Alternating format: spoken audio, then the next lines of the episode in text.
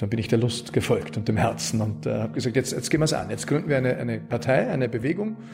Und das war schon heavy. Also ähm, die österreichische Volkspartei, der Generalsekretär hat damals gesagt, äh, meinen Mitstreitern, ach, den Strolz, den bringen wir um in drei Tagen. Und da soll man durchaus Respekt haben, wenn das der Generalsekretär einer Regierungspartei sagt. Wir haben uns dann später, äh, also da kam noch die Nachhaltigkeit dazu als ein Kernwert. Ähm, und äh, zwei äh, Haltungswerte, sehr unüblich für Parteien, für politische Bewegungen. Das ist die, die Wertschätzung, also das Versprechen, wir werden im Positiven bleiben und die Authentizität. Also wir wollen ehrlich sein, mit, nicht lügen, gar nicht einfach in der Politik. Wenn man Christian Lindner spricht, der tut alles dagegen, dass man ihn neoliberal nennen kann. Ihr habt jetzt neoliberal quasi schon im Namen. Äh, in Deutschland wäre das überhaupt nicht möglich. Naja, muss man, das muss man aber auch verstehen. Natürlich ist der Name dann ein Stück weit von der Kombination her verhängnisvoll gewesen. Also das, das Leben wandelt sich ja laufend und es wird keiner als jener geboren, der von Geburt bis Lebensende ein Verlierer ist oder ein Gewinner, sondern die Hypnotherapie sagt, es ist nie zu spät, das, die richtige Biografie gehabt zu haben. Ich will eine Republik Europa, das ist meine Vision. Ich glaube, dass aus Krisen, und die werden kommen, äh, mittelfristig eine Republik Europa ersteht. Ähm, Der österreichische Nationalstaat stirbt. Ähm, Langfristig ja. Ich glaube, dass ich manchen zu energetisch bin. Das sind dann nicht jene, die mich hassen, die, die, die halten mich nur nicht aus. Die sagen, der ist mir zu, ja, Duracell-Hase.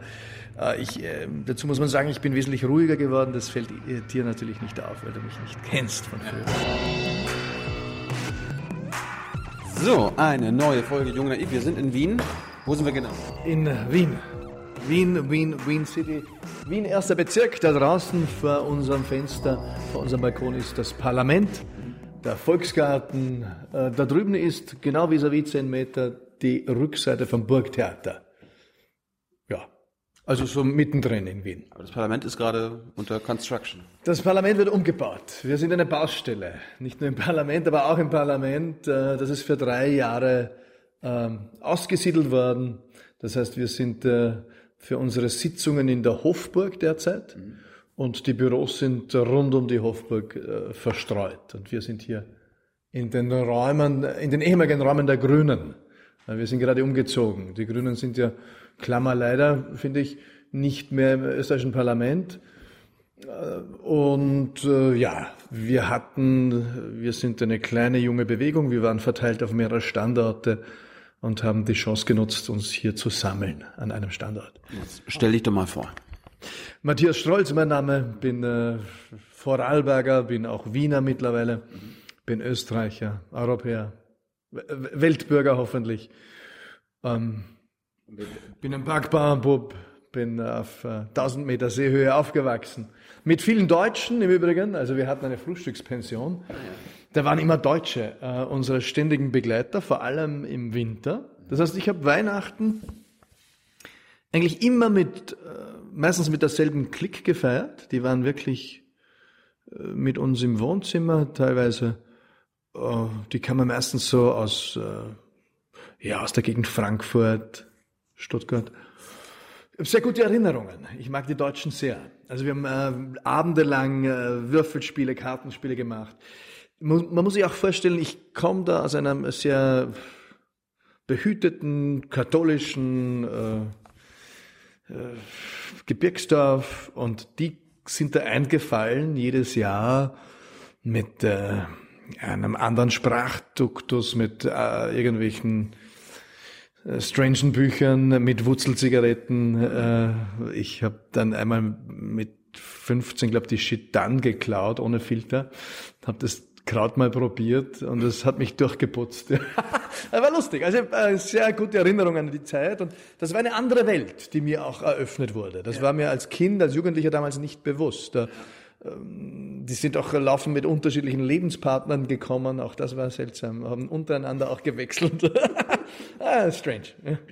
Äh, Vorarlberg kenne ich ein bisschen. Wenn man, wenn man mit dem Zug von Vorarlberg nach Wien fährt, mhm. braucht man sieben Stunden. Ja. Und fährt irgendwie noch über München und so weiter. Er fährt nicht über München, aber über Rosenheim. Also wenn man über das sogenannte deutsche Eck fährt. Es gibt das große deutsche Eck und das kleine deutsche Eck. Ja. Das große deutsche Eck ist an und für sich ähm, mit der Autobahn auch vorbei an, an, an Rosenheim. Ja, ähm, das ist der schnellste Weg nach Westen in Österreich. Ich kann auch irgendwie durch äh, die Berge weiter südlich fahren, durch Salzburg äh, nach Tirol, aber das ist äh, sehr zeitaufwendig. Aber Vorarlberg ist schon weit weg von Wien. Vorarlberg ist sehr weit weg, gibt ja immer dann äh, irgendwie auch äh, den Witz, was Gott äh, mit einem Berg getrennt hat, soll der Mensch nicht verbinden.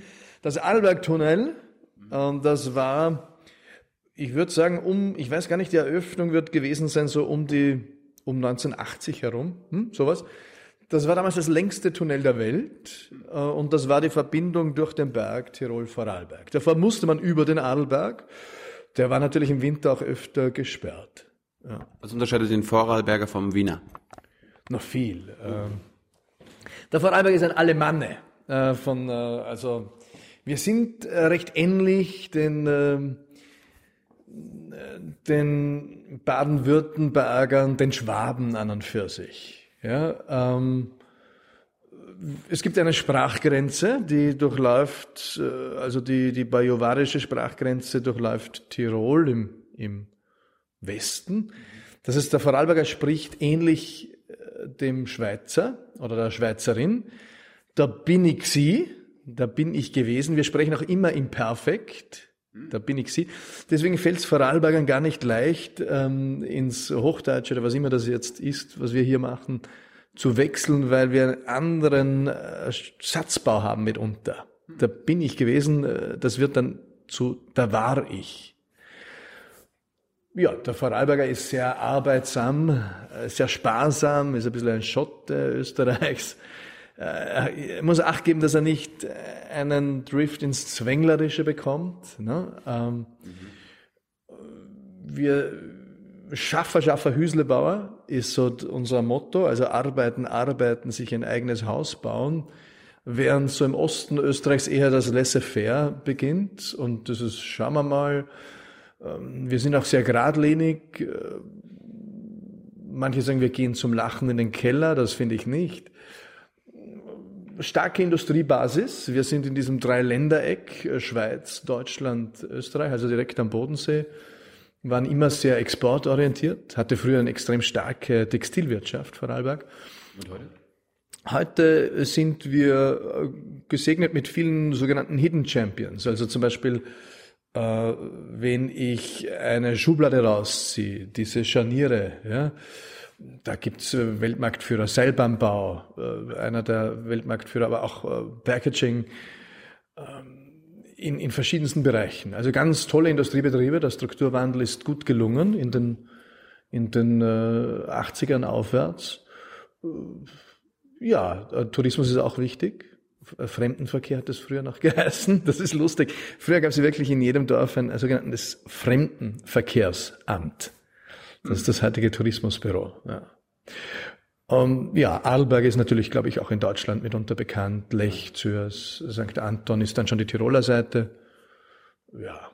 Und ich bin so irgendwie in Wald am Arlberg aufgewachsen. Das ist, wenn man so will, der, der günstige Parkplatz für Arlberg-Urlauber. Jener, die den Arlberg wollen, aber nicht den Arlberg zahlen wollen, so irgendwie. Ne? Bist du aufgewachsen? Wolltest du nach der Schule Politiker werden? Wolltest du das werden, was du jetzt machst? Ja, schon. Also in der Matura-Zeitung, also Abiturzeitung, steht schon irgendwie von meinen Klassenkolleginnen und Kollegen auch, dass, dass das wahrscheinlich ein Politiker äh, Karriere werden wird. Ich war Klassensprecher, Schulsprecher, Landesschulsprecher, war dann Hochschülerschaftsvorsitzender in Innsbruck, habe Ministrantenausflüge äh, oder Lager organisiert schon mit 13. Also das Miteinander hat mich immer interessiert. Das hat mich immer fasziniert. Dort, wo Menschen miteinander irgendwas tun, äh, Dinge anpacken, Lösungen vorantreiben, das hat mich fasziniert. Also ich war bei der Harmoniemusik Wald am Arlberg zum Beispiel, ab zehn, mit Klarinette und Saxophon. Das habe ich geliebt. Wir sind viel in, in Süddeutschland auch aufgetreten. Also kann mich erinnern, Karlsruhe zum Beispiel äh, waren tolle Ausflüge. Auch das hat damals meinen, meinen Radius ein Stück weit erweitert. Ich bin ja nicht so weit herumgekommen, aber Mit elf waren wir schon für Auftritte in Karlsruhe. Das hat mächtig Eindruck gemacht. Hast du irgendwas studiert noch? Ja, ich habe dann äh, internationale Wirtschaft studiert, also eigentlich Politik, äh, haben aber alle gesagt, ah, das ist brotlos. Ähm, das hat mich schon zum Nachdenken gebracht. Dann haben wir gedacht, dann kombiniere ich es, mache ich Doppelstudium. Also Politikwissenschaft kombiniert mit einem sogenannten Fächerbündel. Das war so eine Kombinationsform von verschiedenen Fächern und habe auch noch internationale Wirtschaftswissenschaften dazugenommen. Und das hat sich dann ein bisschen verdreht. Das wurde mein Hauptstudium. Das habe ich auch äh, fertig gemacht. War in Innsbruck, Dublin äh, und war dann für mein Doktoratsstudium Richtung Wien unterwegs und habe das Doktorat in Wien Klagenfurt gemacht im Bereich systemische Organisationsentwicklung. Also wieder die Frage, äh, wie kommt das Neue in die Welt? Das äh, welche Landebahnen für die Zukunft können wir bauen? Das äh, interessiert mich.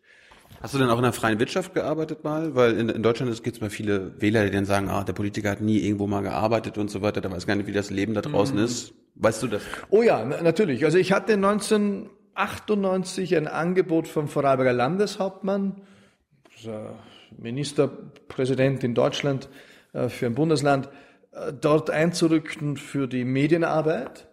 Mhm. Und ich habe gesagt, na, ich will nie von der Politik äh, materiell abhängig sein. Jetzt bin ich kein Rich Kid. Ähm, das äh, war mir damit klar. Dann musst du dir aber auch eine eigene ähm, materielle Basis schaffen.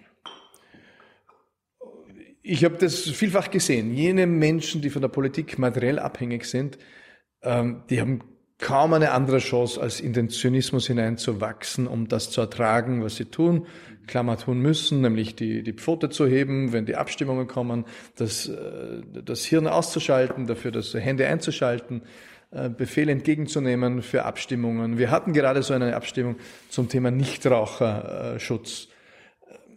Das ist für mich absurd. Ne? Also, dass äh, in Österreich der, in der Gastronomie weiter geraucht wird ich bin da, da bin ich nicht zwänglerisch. Also ich, es gibt auch, ich bin durchaus ein Gelegenheitsraucher, rauch auch ab und zu mal eine.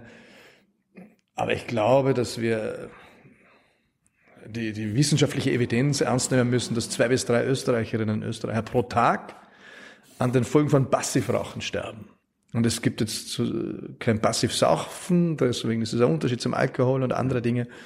Das will ich ernst nehmen. Ich weiß, dass hätten wir das freie Mandat und jeder würde seinem Wissen und Gewissen folgen, würden wir die Gastronomie so wie fast überall in Europa rauchfrei machen.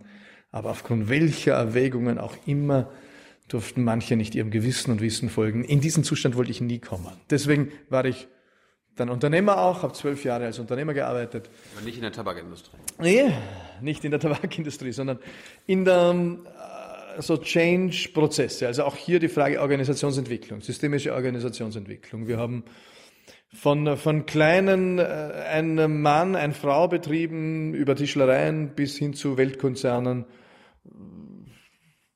viel für BMW auch gemacht. Wir haben auch viel dann in, in, in München oder für Daimler auch zum Beispiel, äh, Stuttgart.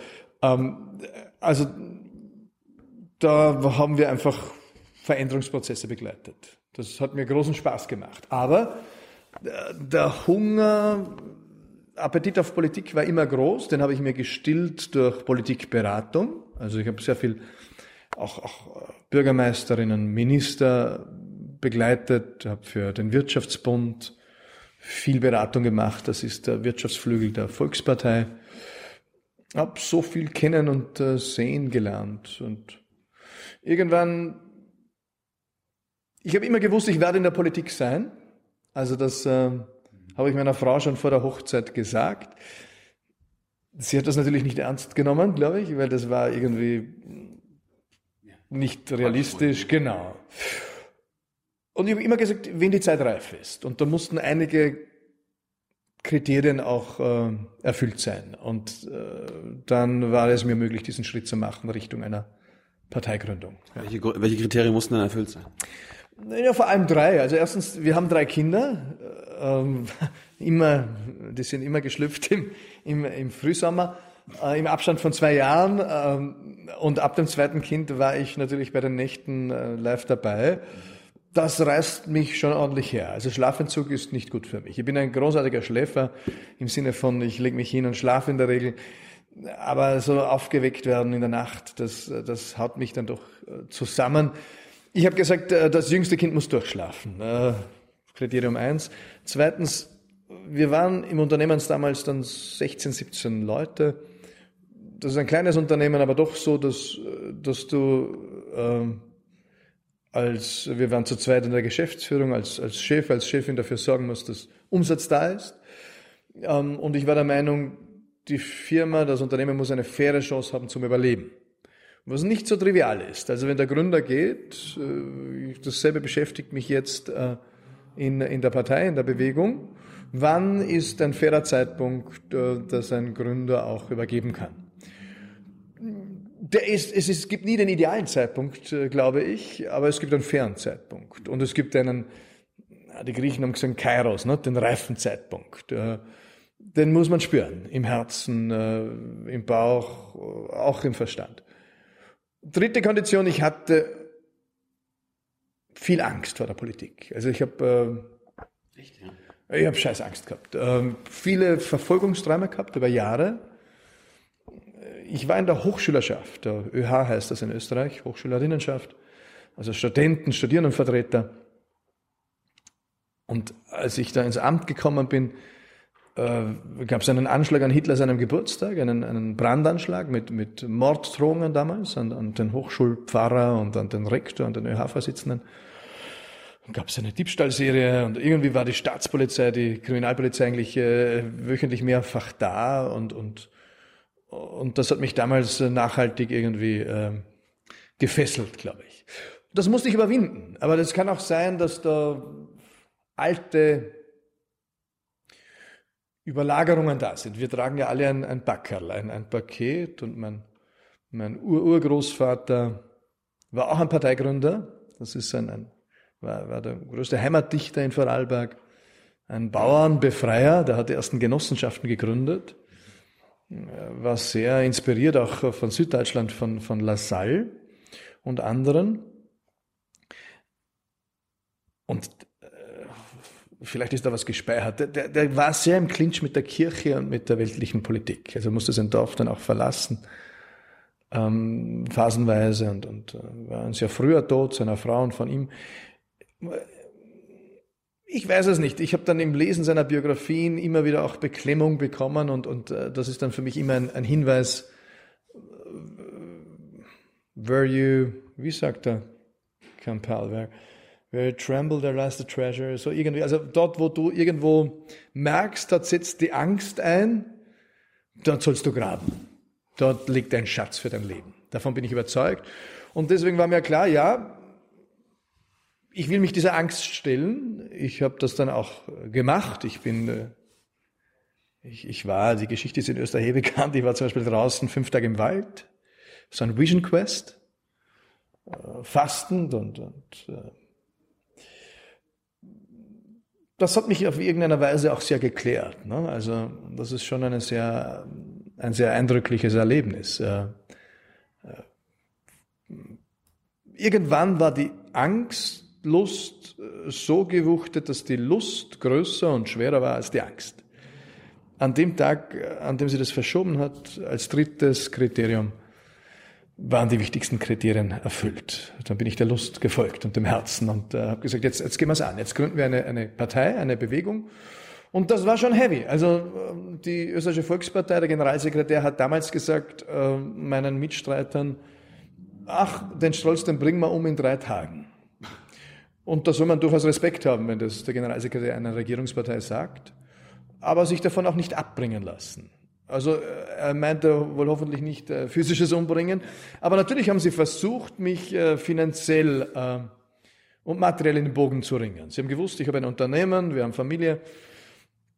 Es sind dann so Sachen passiert wie äh, meine Hausbank, die ich brauchte, um einen Kredit zuzuschießen der Firma, weil natürlich Aufträge ausgeblieben sind plötzlich, hat in Wien zugesagt, dass das geht. Sie hatten auch meine Hypotheken und alles und aus, aus von den von der Zentrale in, in Eigentum eines Bundeslandes äh, kam dann äh, das Nein, äh, ist nicht, äh, ist nicht äh, kreditwürdig.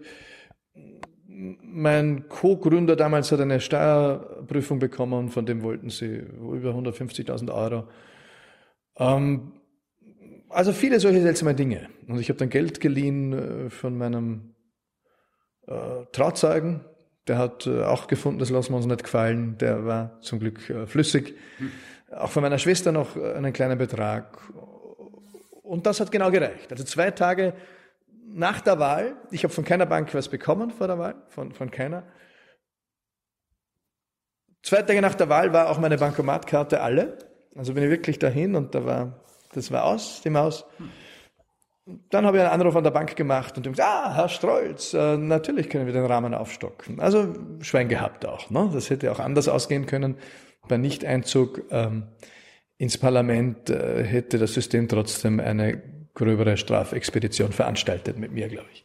Warum? Du, hast, du hast jetzt eine eigene Partei gegründet oder ihr habt zusammen was gegründet. Mhm. Warum bist du nicht in die bereits bestehenden tollen Parteien Österreichs gegangen? Ich meine, es gibt die ÖVP, es gibt die SPÖ, gibt die Grünen, FPÖ. Mhm. War da nicht das dabei, was du haben wolltest? Nein, war es nicht, ja. Also ich habe, ich war äh, zuletzt ein Stammwähler der ÖVP mit großen Schmerzen, mhm. habe aber auch ähm, grün gewählt schon, auch äh, liberal gewählt. Die Liberalen sind ja dann wieder verschwunden bei uns aus dem Parlament. Ich habe dann einige Erlebnisse gehabt, äh, unter anderem in der Bildungspolitik, wo ich ehrenamtlich auch in Beratungsgremien war für die Volkspartei. Das war sowas von zynisch aus meiner Wahrnehmung. Da ist es nicht um die Kinder gegangen, nicht um die Talente, nicht um die jungen Menschen, sondern um, um machtpolitischen Einfluss. Also das äh, Parteibuch ist das wichtigste Buch in der österreichischen Schule immer noch. Der Zugriff ist äh, brutal. Also es sind die Landesschulbehörden parteipolitisch durchgefärbt in Österreich mit dem einen Zweck, damit die Parteien, vor allem ÖVP und in manchen Bundesländern die SPÖ, den Zugriff auf die Bestellung von 6000 Schuldirektoren, Direktorinnen haben. Und damit haben sie den Zugriff auch äh, parteipolitisch auf über 120.000 Lehrerinnen und Lehrer. Das ist natürlich eine ganz wichtige Zielgruppe. Mhm. Und die Frage, wer wird Schuldirektorin Schuldirektor über Jahrzehnte, wurde nicht entlang der Frage beantwortet, was kannst du? Was willst du? Klammer für die Kinder, Jugendlichen, sondern was ist dein Parteibuch? Und äh, ist es eine von uns? Und solche Dinge drucke ich nicht durch, das halte ich nicht aus. Ich habe das Gefühl gehabt, mit vielen anderen, es braucht eine neue, frische Kraft. Die FPÖ mit ihrer äh, ausländerfeindlichen Haltung und, und europafeindlichen Haltung, die halte ich für eine Verirrung der Geschichte. Natürlich haben sie eine wichtige Brandmelderfunktion. Sie, im Ausländerintegrationsthema waren sie durchaus fähig, Themen anzusprechen, die das alteingesessene System nicht bereit oder fähig war anzusprechen. Das will ich der FPÖ auch, auch äh, anrechnen, positiv. Das Problem ist nur mit der FPÖ, sie sind äh, ein Brandmelder und machen dann gleich den Brandbeschleuniger. Also sie haben keine Ambition, den Brand zu löschen, Probleme zu lösen, sondern ihr Geschäftsmodell ist das Geschäft mit der Angst. Deswegen müssen sie Angst immer hochhalten. Es muss immer brennen. Es muss immer brennen, immer brennen, Lichterloh. Und das ist ein Problem für ein Land. Du willst, du willst, du willst Feuerwehrmann sein. Wir sind Grisou, der kleine Drache, war meiner Kindheit ein Lieblingsfilm. Äh, natürlich soll man Feuer löschen wenn man irgendwo Feuer sieht, ja. ja. Es sei denn, es ist äh, contained im Ofen oder Herd, dort werden wir Feuer brauchen. Ne? Also, ähm, aber diese Art von Populismus, wie er in Österreich um sich gegriffen hat, wie er jetzt auch diese ehemals staatstragende Partei, Volkspartei, vereinnahmt hat. Dieses äh, völlige Ausnahmetalent Sebastian Kurz, der seine christlich-soziale Aufgabe völlig äh, ignoriert. Ne? In der Bibel steht geschrieben, jede Gabe ist eine Aufgabe. Dass der Karl Gaben hat, ist der außer Streit. Mhm. Ob er damit sinnvolle Aufgaben verbindet, das werden die Geschichtsbücher noch zu beurteilen haben. Also ich habe da meine, meine Zweifel. So, jetzt erklär uns mal, wie es zu eurer Partei gekommen ist. Oder ist das, ist das auch eine Partei, so wie alle anderen hier? Na, wir sind eine, eine Bürger, Bürgerinnenbewegung. Ähm, Was ist der Unterschied? Das ist von unten gebildet. Also wir sind keine, wir sind eine liberale Bürgerbewegung, wobei das Wort liberal haben wir uns verboten im ersten Jahr. Wir haben gesagt, wir wollen keinen Ismus des 20. Jahrhunderts, keinen Sozialismus, Konservativismus, äh, Liberalismus, whatsoever, Nationalismus. Mit Ismen und dogmatischen Ideologien wurden im 20. Jahrhundert auf diesem Planeten über 100 Millionen Menschen vergewaltigt, geschlagen, ermordet. Ich hatte nicht das Gefühl, wir brauchen die Wiederaufladung eines Dogmatismus als Beitrag zur Besserung im Jahr 2012, 11, als wir gestartet sind. Also wir haben gesagt, wir wollen aber auch nicht jetzt willkürlich irgendwie äh, einfach kandidieren, wie es manche gemacht haben. Zum Beispiel der Milliardär Frank Stronach ist zeitgleich mit uns gestartet, der austro-kanadische Milliardär. Ich war natürlich bei ihm auf Besuch, habe gesagt, Sie haben was, was wir nicht haben, äh, wir haben was, was Sie nicht haben. Er hatte Geld, offensichtlich, Lebenserfahrung. Wir hatten ambitionierte junge Menschen, die im ersten Jahr in 13 Klausuren wir haben uns 13 Mal eingesperrt. Am Anfang zwei Tage mit 40 Leuten, am Schluss im ersten Jahr mit 250 Leuten. Dann sind wir in die offizielle Gründung gegangen. In den ersten vier Jahren haben wir 1,8 Millionen ehrenamtliche Stunden investiert in unsere Programmentwicklung, Contententwicklung. Das haben wir als erstes ausverhandelt. Das ist wertebasiertes äh, Organization Building, also Value-Driven Organization Building ist auch meine Haltung von meinem Beruf gewesen. Was sind unsere handlungsleitenden Werte? Weil du musst ja irgendwo einen Anker haben, äh, auf den du dich beziehst, wenn du gemeinsam um äh, Positionen ringst. In der Bildung, in der Wirtschaft, in der Integrationspolitik, in der Sozialpolitik. Wir haben damals gesagt Eigenverantwortung. Österreich ist ein sehr obrigkeitshöriges Land. Wir waren halt auch äh, viele Jahrhunderte ein, ein Kaiserreich, wo der Kaiser das schon erledigt hat für seine Untertanen. Der Westen ist ein bisschen anders geschnitzt noch. Äh, die, die Tiroler haben eine Tradition der freien Bauern. Äh, auch die Vorarlberger haben dann leicht äh, andere Geschichte. Die wollten ja auch Beginn der 20er Jahre, 19, im 20. Jahrhundert, da haben sie eine Abstimmung gehabt, sie wollten zur Schweiz. Sie war auch mehrheitlich dafür, aber die Schweizer wollten uns nicht. Also wir gelten als Kanton übrig. Aber wir sind mittlerweile astreine und, glaube ich, sehr glückliche Österreicher und Österreicherinnen, die Vorarlberger. Ähm, aber wir haben gesagt, wir wollen die Werte aus der Streit stellen, Eigenverantwortung, ein Drum höher hängen. Also die, die Haltung, du kannst dein Leben selbst in die Hand nehmen. Äh, die Eigenverantwortung als die, die siamesische Schwester der Freiheit.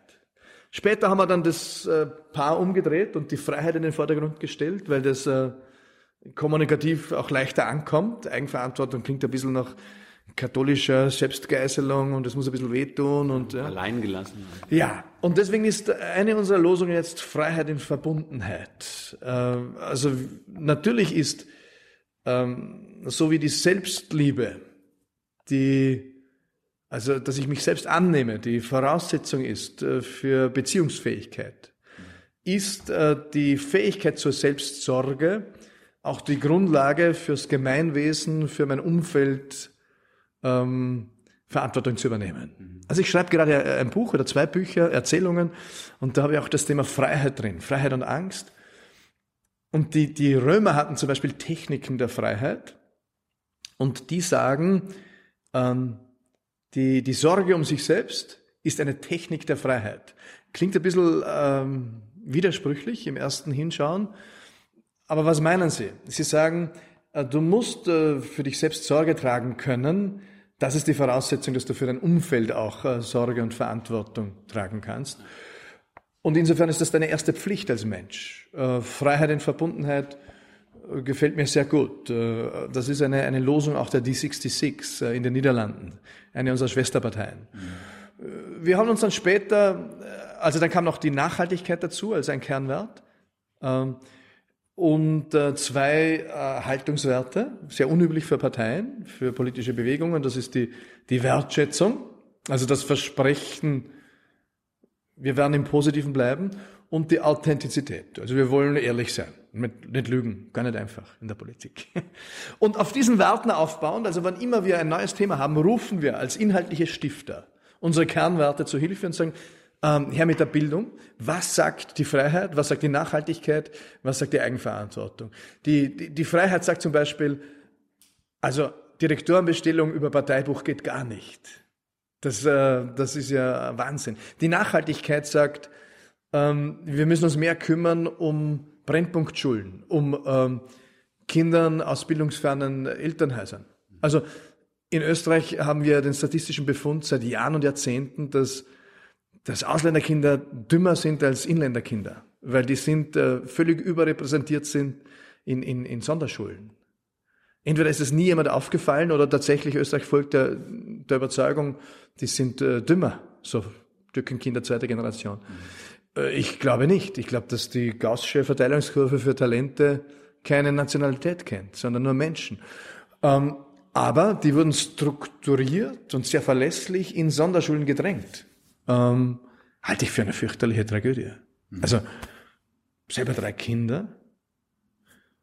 Die Idee, dass meine Kinder ihre Talente nicht entfalten können, das ist eine fürchterlich traurige Idee. Also, dass jemand, auch als Erwachsener, wenn du dann zurückblickst und sagst, wahrscheinlich hat da was in mir geschlummert, reif für die Entfaltung und es kam nie dazu. Und deswegen haben wir dieses äh, Flügelheben als ein geflügeltes Wort für unsere Politik auch auch äh, geboren. Wir glauben an die Selbstermächtigung des Menschen. Das verbindet mit, mit, mit Christian Lindner. Ich wollte fragen, also, äh, äh, ist das auch eine Schwesterpa Schwesterpartei von euch? Also wir haben viel voneinander äh, gelernt. Ähm, zum Beispiel der Satz, äh, wir denken groß für Menschen, der kommt von Christian Lindner. Er ist ein großartiger Redner, äh, sehr äh, bright mind. Ähm, wir wollten mit der FDP eigentlich in unseren Anfängen gar nichts zu tun haben. Wir, wir, das ging, war uns auch viel zu verzopft und was ich was alles. Ähm, und wir, wir hatten ja damals eine Wahlplattform mit dem Liberalen Forum. Die waren schon äh, damals äh, circa 20 Jahre alt, waren aber nicht mehr im Parlament. Äh, und die sind in die Wahlplattform 2013 äh, hereingekommen. Und äh, wir haben dann später gesagt, nach der Wahl, nach diesem Überraschungserfolg, haben ja alle gesagt, das geht nicht, da hast keine Chance. Das haben, es gibt über 1000 Parteigründungen in Österreich seit 1975. Wer ist denn im Parlament, außer den Grünen, die jetzt auch noch rausgeflogen sind? Niemand. Ähm, und wir haben gesagt, wir schaffen das. Äh, und haben natürlich viel international studiert. Aber in der Anfangsphase waren eher inspirierend für uns zum Beispiel die Best Party in Island. Diese leicht verrückten, der, der Komiker, der damals äh, Bürgermeister dann von Reykjavik geworden ist. Ich habe die auch besucht, die Jungs, Mädels, eher Jungs. Ähm, das war schon sehr inspirierend. Ja. Auch äh, die Piraten waren inspirierend. Und dann sind wir aber durch die Hochzeit mit dem Liberalen Forum, wir haben fusioniert. Ähm, sie haben sich formal aufgelöst, wir haben gemeinsam eine Partei dann äh, weiter vorangetrieben, waren wir plötzlich auch Mitglied der europäischen liberalen Parteienfamilie und unsere Kernwerte waren ja astrein liberal, also Freiheit, äh, Nachhaltigkeit, ähm, Eigenverantwortung. Und deswegen, wir sind eine liberale Bewegung, wir sind heute sehr stolz drauf, eine liberale Bewegung und Partei zu sein. Wir sind aber nicht eine ideologisch äh, liberale Sendung, sondern basiert auf liberalen Kernwerten. Das ist ein bisschen sehr komplex, glaube ich, für, für Nicht-Freaks, aber, aber ist wichtig, um Neos zu verstehen. Und dann haben wir natürlich auch uns mit unseren äh, Familienmitgliedern beschäftigt, mit der Ciudadanos in Spanien, die hat sich um dieselbe Zeit auf nationaler Ebene gegründet, kamen aus Katalonien, sind mittlerweile die stärkste Bewegung in Umfragen in Spanien. Äh, Finde ich großartig. Äh, die haben natürlich ein, ein schwer korruptes äh, System von, von Konservativen und auch die Sozialdemokraten sind dort ziemlich im Eck. Ähm, da kannst du einiges lernen von denen. Ja, absolut. Und dann haben wir uns stückweise auch der FDP angenähert und das war ein sehr befruchtender Tanz miteinander. Also wir, der Christian Lindner hat auch äh, sehr viel, glaube ich, äh, mitgenommen von Neos. Das hat er auch gesagt. Also äh, unlängst in, in Anfang Dezember in Amsterdam zum Beispiel hat er gesagt, also die Inspiration von Neos und von D66 war für die Neuerfindung der FDP, der Freien Demokraten, sehr wichtig. Und umgekehrt kann ich ihm zurückgeben, dass die, die Freien Demokraten natürlich als ähm, gestandene Partei mit jahrzehntelanger Erfahrung für uns auch sehr viel ähm, an, an Erfahrung mit auf den Weg geben konnten. Und ja, so gehören wir irgendwie zusammen. Wenn man Christian Lindner spricht, der tut alles dagegen, dass man ihn neoliberal nennen kann. Ihr habt jetzt neoliberal quasi schon im Namen. Äh, in Deutschland wäre das überhaupt nicht möglich. Naja, muss man, das muss man aber auch verstehen. Natürlich ist der Name dann ein Stück weit von der Kombination her verhängnisvoll gewesen. Aber als wir Neos den Namen ausgewählt haben, das ist ein Akronym, eine Abkürzung für das neue Österreich. Ähm, und es muss eine Abkürzung sein, maximal fünf Buchstaben, das ist die Gesetzesvorgabe. Und dann, ja, und dann hatten wir für den Wahlzettel die Abkürzung. Und dann hatten wir leichte Paranoia. Wir haben einen Wahlvorbereit, einen Parteivorbereitungsverein gegründet. Und da wurde uns der Name zweimal vom Innenministerium zurückgeschmissen. Mit dem Hinweis, diesen Namen gibt's schon. Jetzt hatten wir leichte Paranoia, dass wir eine, also wir haben ein Dreivierteljahr vorbereitet, dass wir dann mit dem großen Paukenschlag eine Partei äh, präsentieren, deren Namen in der Folgewoche äh, verboten wird, weil mit dem Hinweis gibt schon und so weiter. Im Nachhinein muss ich sagen, die Paranoia war falsch, weil ich glaube nicht, dass sie uns den Namen verboten hätten. Also ich glaube, es gibt wirklich viele Vereine, die so ähnlich hießen wie unser Parteivorbereitungsverein damals. Aber wir haben uns damals entschlossen, und deswegen war ich nicht der erste Vorsitzende von NEOS eigentlich, ist nicht bekannt in Österreich die Geschichte, glaube ich. Ich habe es einmal in einem Buch geschrieben. Ähm, eigentlich hat es ein, ein, ein äh, ehrenamtlicher Mitarbeiter damals äh, als Strohmann äh, von einer Reise in Deutschland aus äh, sogar gegründet und eingereicht im Innenministerium, äh, damit es ein unverdächtiger Name ist, weil ich natürlich schon unter Beobachtung war. Dass die sagen, ja, hat wieder eine Partei, ja, seit 1000, seit 1975, gibt ja genügend Verrückte, hätten die gesagt, ähm, und winken das durch. Wir wollten sicher gehen, dass unser Name nicht äh, verboten wird in der Woche nach unserer Präsentation, weil sonst sagen die Leute, das ist eine, eine Lachnummer. So, dann haben wir gerätselt. Das neue Österreich war gesetzt als Name. Wie kann die Abkürzung lauten? Der Name Neos kam dann von äh, der damaligen Lebensgefährtin eines Gründungsmitglieds auf der Fahrt nach Italien im Auto und äh, wir haben damals Neos genommen. Wir haben ja das Thema liberal als Etikett damals ausgeschlossen, kam für uns nicht in Frage. Wir waren eine wertebasierte Bürgerbewegung. Die Hochzeit mit den Liberalen kam später und ja, mit dem Vorwurf leben wir, wobei ich den Christian Lindner cool finde, wie er damit umgeht. Er sagt, ja, ich bin neoliberal. Nee, sagt, sagt, er eben nicht. Ja, er hat in Wien, ich habe im Stadtkino mit ihm eine Veranstaltung gehabt. Da hat er das schon so gerahmt. Sehr cool, sehr selbstbewusst, wie er ist. Ähm, ich habe gerade ein Interview letzte Woche gehabt, oder na, das war eine, eine, eine Aufzeichnung meines Vlogs, glaube ich. Oh ja, ich mache so einen Donnerstags-Vlog, einen Videoblog und ein Thema ist demnächst, wir haben es schon aufgezeichnet, bin ich neoliberal? Ich sage ja und nein. Ja im Sinne von neoliberal, im Sinne der Worterfindung und Prägung damals. Die Neoliberalen waren jene, die in den 40er, 50er Jahren, vor allem auch in Deutschland kommend, unter Erhard, die soziale Marktwirtschaft etabliert haben. Das waren die Ordoliberalen.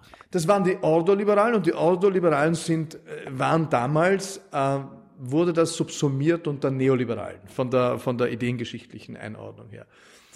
Äh, heutzutage ist es natürlich ein Schimpfwort für irgendwelche schmerzbefreiten, zynischen, äh, marktanbetenden Kapitalisten. Das bin ich in keinster Weise. In Österreich werde ich oft damit gehänselt, dass ich ein Bäumeumarmer bin, äh, ein Bäume umarmer, weil ich auch ein, ein spirituelles Eck habe und weil mir Natur wichtig ist. Nein, Nachhaltigkeit ist einer unserer Kernwerte. Wir sind zum Beispiel für eine Finanztransaktionssteuer, dass wir das weltweit einführen. Wir sind für eine CO2-Steuer, äh, nicht um die Steuerlast zu erhöhen, sondern um Lenkungswirkungen zu bekommen. Wir würden andere Steuern damit rausschmeißen. Ähm, also wir sind wir sind der Meinung, es braucht einen entschlossenen Staat als gegenüber des Marktes. Wir sind für einen öffentlich-rechtlichen Rundfunk, ganz klar. Also das richtet nicht der Markt. Die Information, äh, die, äh, die eine wehrhafte Demokratie braucht, wird nicht allein durch einen Markt zur Verfügung gestellt. Also da gibt es viele Punkte, mit denen wir belegen können in der Substanz, dass wir vom Schimpfwort neoliberal weit weg sind. Wir sind für eine sozial-ökologische Marktwirtschaft. Ähm, aber natürlich, Österreich wurde über viele Jahrzehnte sozialistisch und sozialdemokratisch regiert, äh, ist ein Tick äh, linker als, als Deutschland auch, würde ich sagen. Ähm, und da kommst du relativ schnell in Verruf. Wobei zur völligen Verwirrung die FPÖ, ich habe da am Sonntag diskutiert im ORF, gemeinsam mit drei Deutschen im Übrigen, die Hälfte waren Deutsche. Ähm, und der Clubobmann, also Fraktionsführer der FPÖ im Parlament, der Herr Godenus meinte, die Neos sind ja auch Linke. Also, take what you want. Uh, wir sind die Neos, wir sind eine liberale Bürgerbewegung, wir sind Mitte Mitte, die erste Zentrumsbewegung uh, Österreichs. Und das ist was Neues. Also ihr, ihr würdet nicht pauschal sagen, immer der Markt kann alles regeln, Wettbewerb ist immer gut. Nein, das kann man so nicht sagen, weil es gibt zum Beispiel Marktversagen bei Monopolbildungen. Zum Beispiel ist die Elektrizitätsversorgung in Österreich äh, immer noch zu stark dominiert von lokalen äh, Fürstentümern, von, äh, von lokalen ähm, Versorgern, die dann meistens auch parteipolitisch durchfärbt sind, meistens also immer die Farbe des Landeshauptmanns, äh, Landeshauptfrau und die sogenannte Monopolrendite, also der Preis, der damit höher ist, als wie wäre es unter Wettbewerbsbedingungen, den zahlen wir als Verbraucher. Das ist ein Beispiel für Marktversagen. Da sind wir dann für den Markt, äh, wo der Staat helfen muss, weil das, der Markt sich Richtung Monopol entwickelt hat und der Markt muss das korrigieren. Nie, passiert nicht ausreichend in Österreich. Aber was gibt's noch? Es gibt sogenannte, ich habe natürlich auch ein bisschen Volkswirtschaft studiert, ähm, als internationaler Wirtschaftswissenschaftler, sogenannte Externalitäten, externe Effekte, die abzubilden sind. Also zum Beispiel muss der Staat dafür sorgen, dass wenn ein Unternehmen die Umwelt verschmutzt, dass das auch bepreist wird. Weil der Markt sorgt nicht dafür. Nicht verboten. Es ist nicht verboten, aber eine CO2-Steuer wäre zum Beispiel eine Lenkungssteuer, mhm die aus unserem sozial-ökologischen Grundverständnis entsteht und der Nachhaltigkeit verpflichtet ist. Ähm, dann gibt es sogenannte öffentliche Güter, die organisiert auch nicht der Markt, sondern der Staat. Das ist die Gesundheit, das ist die Bildung, das ist Sicherheit in vielen Bereichen. Also wir haben hier einen sehr differenzierten Blick, glaube ich. Äh, wir sind der Meinung, den einzig äh, richtigen. Wir sind aber natürlich äh, aufrechte Demokraten und glauben, das behaupten die anderen von ihrer Haltung auch. Aber wir lassen uns ungern beschimpfen. Findet schon öfter statt. Äh, ich glaube, die, die uns beschimpfen, die suchen nach einer gewissen Selbsterhöhung durch Fremdabwertung. Und dann, äh, das ist halt äh, ein, ein häufiges Spiel in der Politik.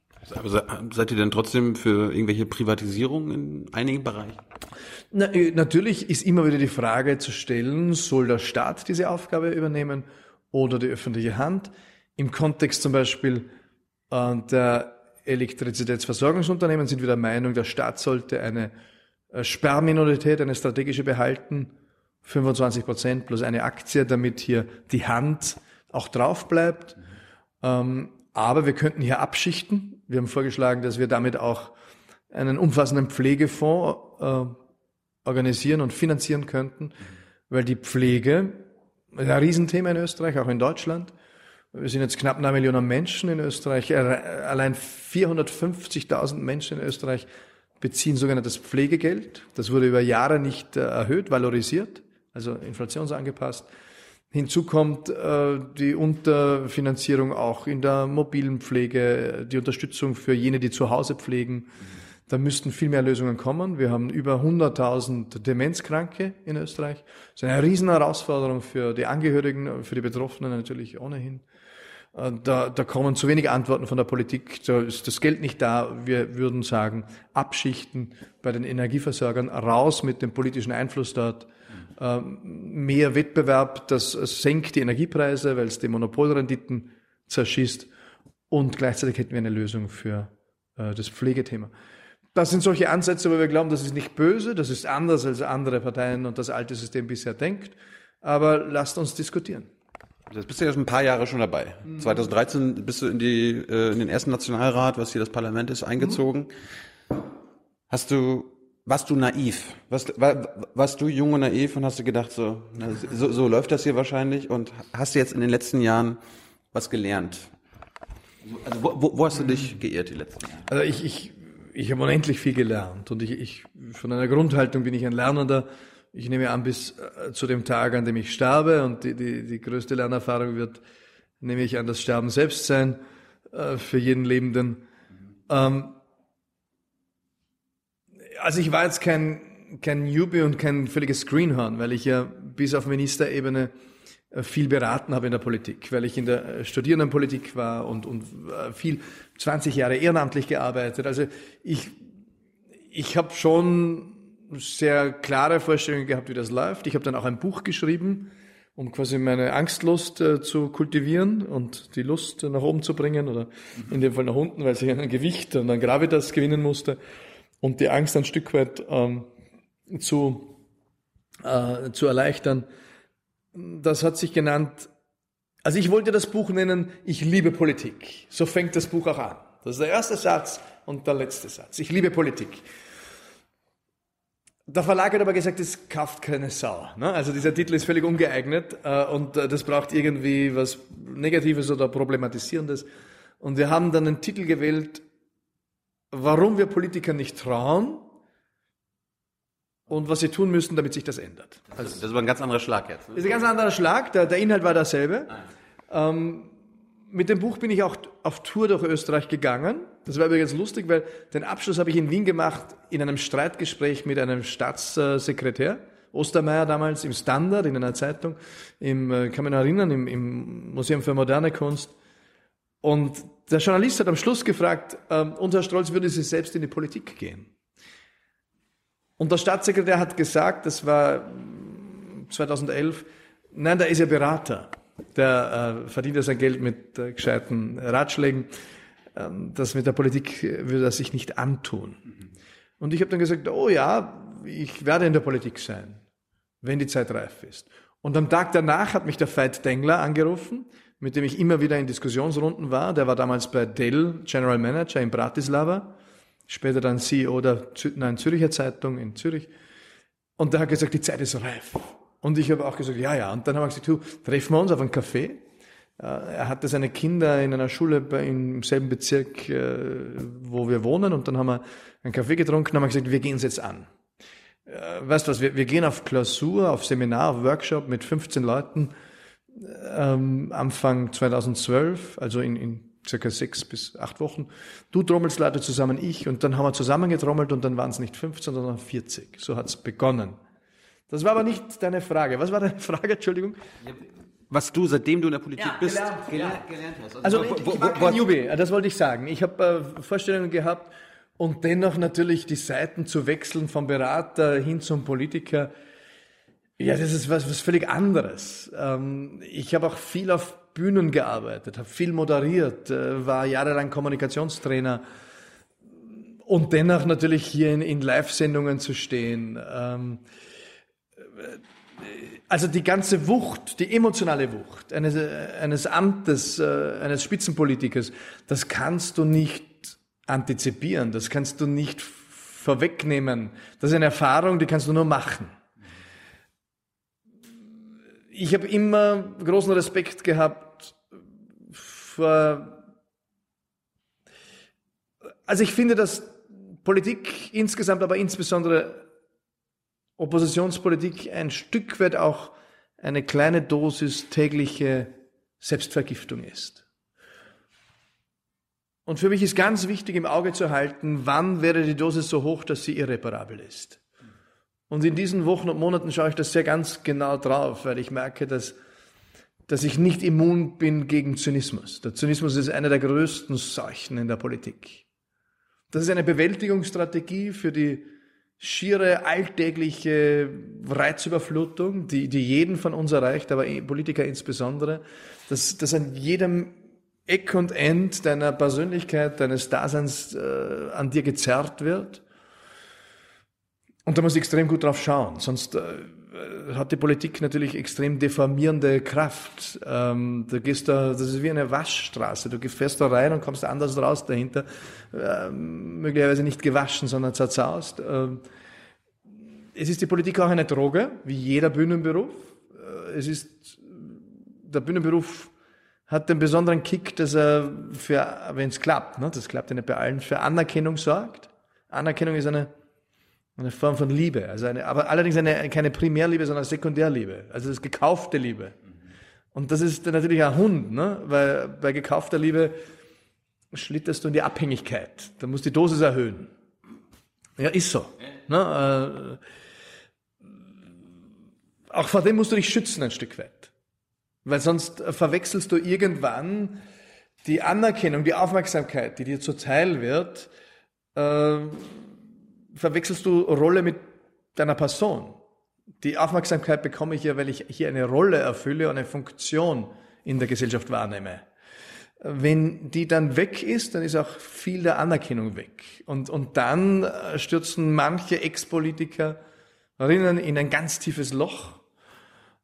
Und das will ich eigentlich nicht. Ich, ich bin mir bewusst, dass es eine Art von Detox-Phase braucht, wenn ich aus der Politik rausgehe und der Tag wird kommen. Ähm, möglicherweise komme ich auch wieder. Also ist ja nicht so, ich bin 45, äh, sind die Tage noch nicht gezählt. Mhm. Aber ich will jetzt nicht bis 65 in der Politik bleiben. Das wäre grundfalsch. Und meine Aufgabe ist hier jene, eine Bewegung mit aufzubauen, ähm, eine Bürgerbewegung, die auch ins Parlament zu führen, ins Europäische Parlament, in die Landtage, in die Landesparlamente, auf Gemeindeebene, in die Gemeindevertretungen und dann gibt es einen Zeitpunkt, wo es wichtig ist, auch zu übergeben, weil neue Besen kehren gut, auch neue Dynamik durch neue Personen möglich ist. Und, und dieses Thema habe ich sehr aufmerksam im Fokus derzeit. Anerkennung ist das eine. Es gibt wahrscheinlich auch viele, die, die euch ablehnen, die dich überhaupt nicht mögen, die dich vielleicht sogar hassen. Wer, wer hasst dich in Österreich? Also politisch jetzt. Ja, natürlich. Du kriegst äh, täglich äh, die Hater und äh, die Hasspostings. Aus welcher Ecke kommen die? Ich glaube, dass ich manchen zu energetisch bin. Das sind ja nicht jene, die mich hassen, die, die, die halten mich nur nicht aus. Die sagen, der ist mir zu, ja, Duracell-Hase. Äh, ich, äh, dazu muss man sagen, ich bin wesentlich ruhiger geworden. Das fällt dir natürlich nicht auf, weil du mich nicht kennst von früher. Ja. Aber das habe ich zum Beispiel gelernt, ne? ein bisschen Geduld zu üben und so weiter. Ähm, ich glaube, dass wir natürlich jetzt in der Rolle auch der, der sehr prononcierten Opposition neue hasserfüllte Verfolger gewonnen haben äh, im Bereich mancher FPÖ-Wähler. Das war früher anders, weil wir ja früher gemeinsam in der Opposition waren bis Ende 2017. Da hast du ein, ein Schicksal und eine Rolle geteilt. Jetzt ist die FPÖ plötzlich in der Regierung und wir kritisieren die FPÖ für vieles äh, oft sehr hart und ich glaube, das ist auch notwendig.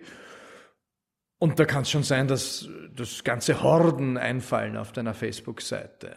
Die, äh, da kommen dann die abstrusten Dinge. Du, du Nazi-verseuchte Schwuchtelsau. Habe ich letztens eine Mail bekommen zum Beispiel. Ähm, oder solche Dinge, oder äh, das sind halt die abstrusesten Dinge. Also ich habe äh, sehr leidenschaftliche Reden für den Nichtraucherschutz gehalten. Ähm, da kam, diese Videos haben, zwei dieser Reden haben auf, wenn man sammelt, auf den verschiedenen Kanälen jeweils über eine Million äh, Zugriffe gedreht, was viel ist für Österreich natürlich. Da kommt sehr viel Anerkennung, sehr viel Zuspruch. Also vom Gehsteig bis, äh, wenn ich äh, irgendwo auf Veranstaltungen bin. Aber natürlich kommt dann auch äh, sehr viel Rückmeldung, der ist der Letzte und in dem Fall auch wieder eher FPÖ-Wähler, weil die FPÖ ja jene war, die den Nichtraucherschutz hier für die Gastronomie nicht wollte. Mhm. Ja. Es gibt überall gute Leute in allen Parteien. Selbst in der FPÖ, ja glaube ich schon, dass es durchaus dort auch, aber die Haltung und die Inhalte, die, die verurteile ich aufs, aufs, aufs strengste in, in vielen Bereichen. Wessen Interessen vertritt NEOS? Die Interessen der Bürgerinnen und Bürger. Also, ja, naja, aber so ist es halt. Äh, entlang äh, Aber die ÖVP gilt als Bauernpartei, SPÖ als äh, Arbeiterpartei. Ja, und genau diese Klientel, die wollen wir nicht. Also wir, wir sind schon Anwalt für einen Unternehmergeist in Österreich, aber Unternehmergeist hat, hallo, nicht nur äh, der selbstständige Freiberufler, die Unternehmerin, sondern äh, jede äh, Mutter, jeder Vater, der im Elternverein aktiv ist, hat Unternehmergeist. Jeder, der seinen äh, Garten jetzt gerade äh, frühlingsfit macht, hat Unternehmergeist. Also das sind eher Haltungen, für die wir Lobby sind. Der aufrechte Gang, das Leben selbst in die Hand nehmen, aber auch Solidarität äh, mit jenen, äh, die aufgrund von Unfall, Altersgebrechlichkeit, ähm, Krankheit, äh, das Leben halt nicht selbst in die Hand nehmen können. Freiheit in Verbundenheit. Wir sind der Freiheitsliebe verpflichtet. Äh, wir sind Lobbyisten der Freiheitsliebe, äh, der Nachhaltigkeit. Äh, deswegen wollen wir eine Pensionsreform, weil, weil das Pensionssystem nicht so aufgestellt ist, dass es für unsere Kinder hält. Ich halte das für verantwortungslos. Ich halte es für verantwortungslos, dass wir seit über sechs Jahrzehnten ähm, jedes Jahr neue Schulden machen in Österreich. Deutschland hat jetzt Überschüsse. Österreich hat über 60 Jahre jedes Jahr, verdammt nochmal, auch in den fetten Jahren neue Schulden aufgebaut. Das ist nicht fair. Irgendjemand wird das zahlen müssen. Und in den fetten Jahren müssen wir halt was auf die Seite legen und in den nicht so guten Jahren musst du investieren. Das ist eigentlich Keynes. Das sollte eigentlich jeder Sozialdemokrat sagen. Das, das, das, das, machen, das machen, ist super liberal. Das ist äh, Keynes. Ja? Das ich meine, ich mein, das machen wir ja selbst in Deutschland nicht. Wir haben seit äh, vielen Jahren fette Jahre. Ja. Und äh, bei uns wird wie, wie ein Mantra an der schwarzen Null festgehalten, damit wir gar keine neuen Schulden machen. Ja. Aber das führt auch dazu, dass wir, keine, dass wir nicht investieren, dass unsere Infrastruktur ja. zerbricht.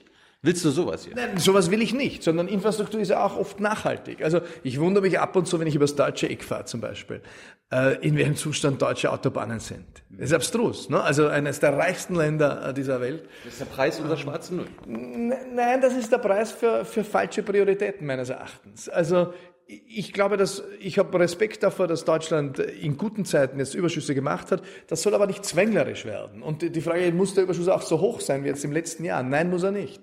Ähm, dafür sollte man investieren. Das glaube ich schon, dass, dass, dass Deutschland investieren sollte, auch äh, in, in, in die Binnennachfrage. Ähm, Deutschland ist äh, im Export natürlich extrem stark. Manche sagen, wir leiden darunter. Das sehe ich ein bisschen differenzierter. Äh, also das das ist ein bisschen äh, eine Opferhaltung ja, äh, von, von jenen, die sagen, die Deutschen sind uns zu exportstark. Aber ich glaube schon, dass Deutschland im eigenen Land mehr investieren sollte. In der Bildung, in der Innovation, in der Forschung, im Bereich Digitalisierung und im Bereich Infrastruktur.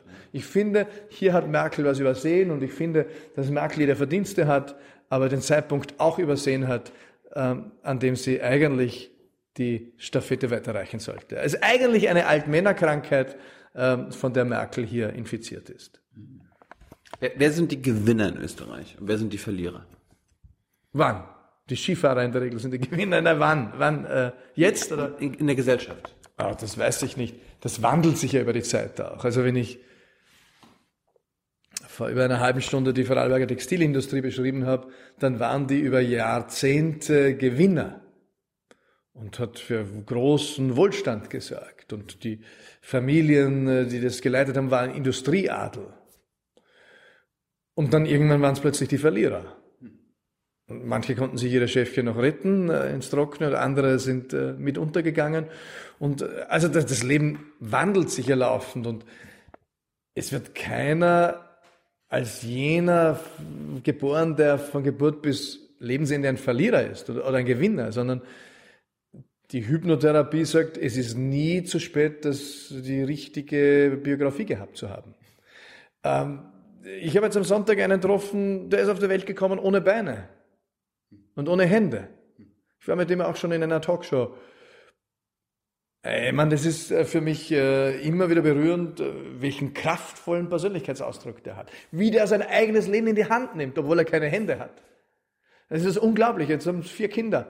Ähm, ähm, das ist sensationell.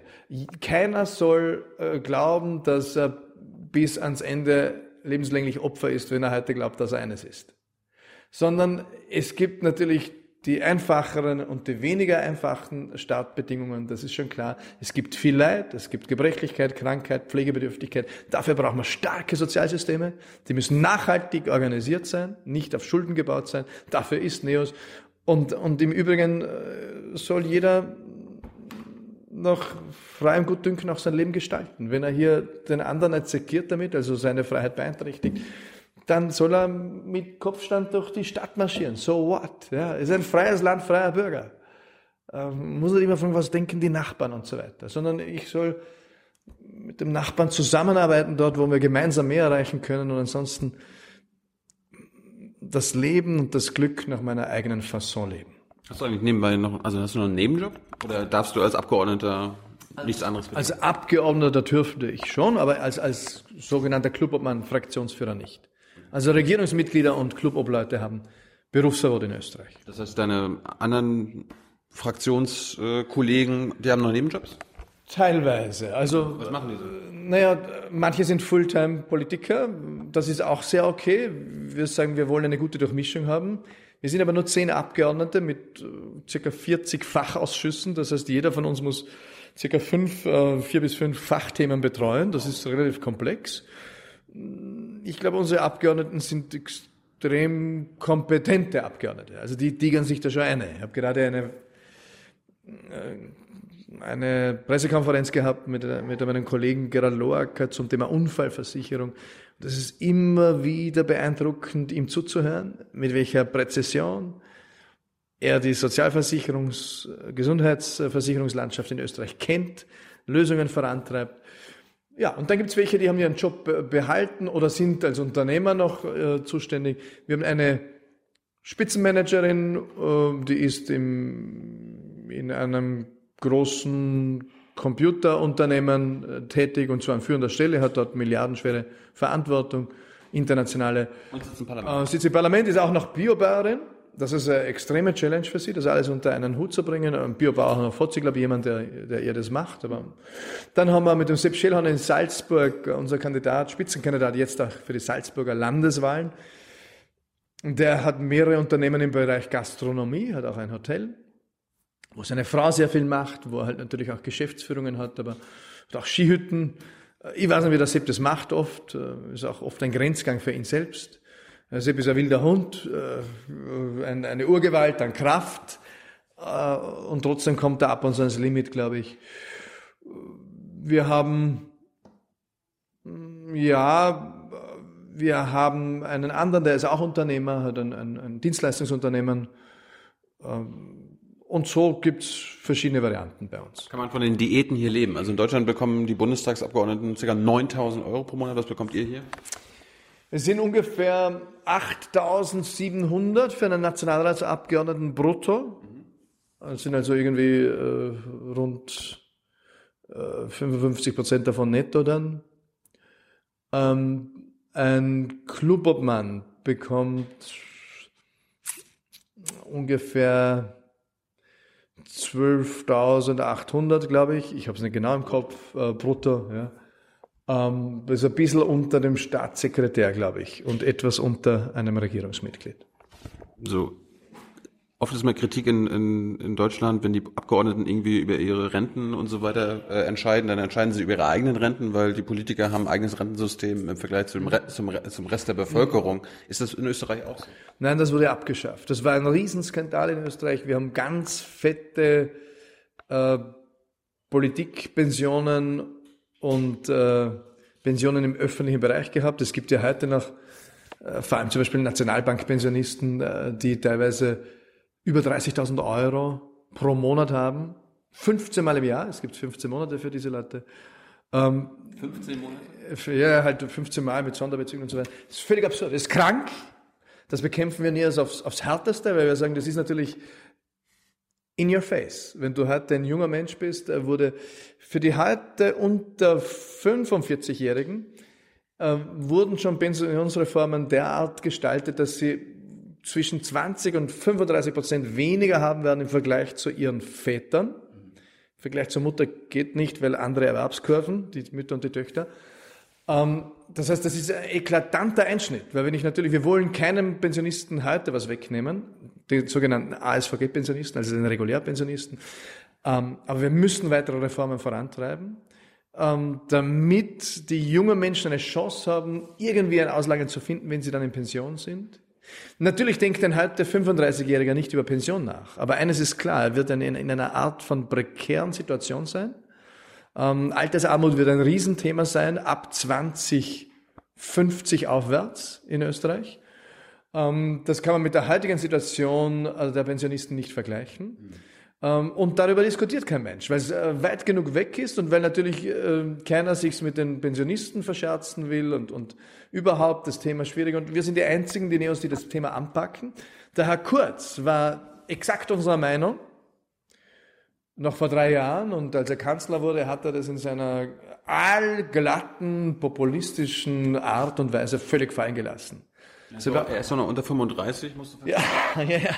Nein, dafür habe ich kein Verständnis. Das ist eine, das ist eine große Enttäuschung. Ja? Ein, ein Mann mit so viel Talenten äh, muss sich schon hier der Verantwortung auch stellen und nicht nur, kurz macht nur zwei Dinge, äh, Dinge, von denen 70 Prozent der Bevölkerung zustimmen. Deswegen ist das Ausländer- und Flüchtlingsthema sehr dankbar, weil da 70 Prozent der Meinung sind, das ist völlig daneben gelaufen. Da ist auch viel daneben gelaufen, aber natürlich ähm, nur den Brandmelder zu spielen, ist zu wenig. Also Kurz hat ja auch kommunikativ den äh, Zug, dass er eigentlich nie über Lösungen referiert, sondern immer nur Probleme beschreibt. Und alle sagen, ja, ja, ja, ja, ja, 70 Prozent Zustimmung.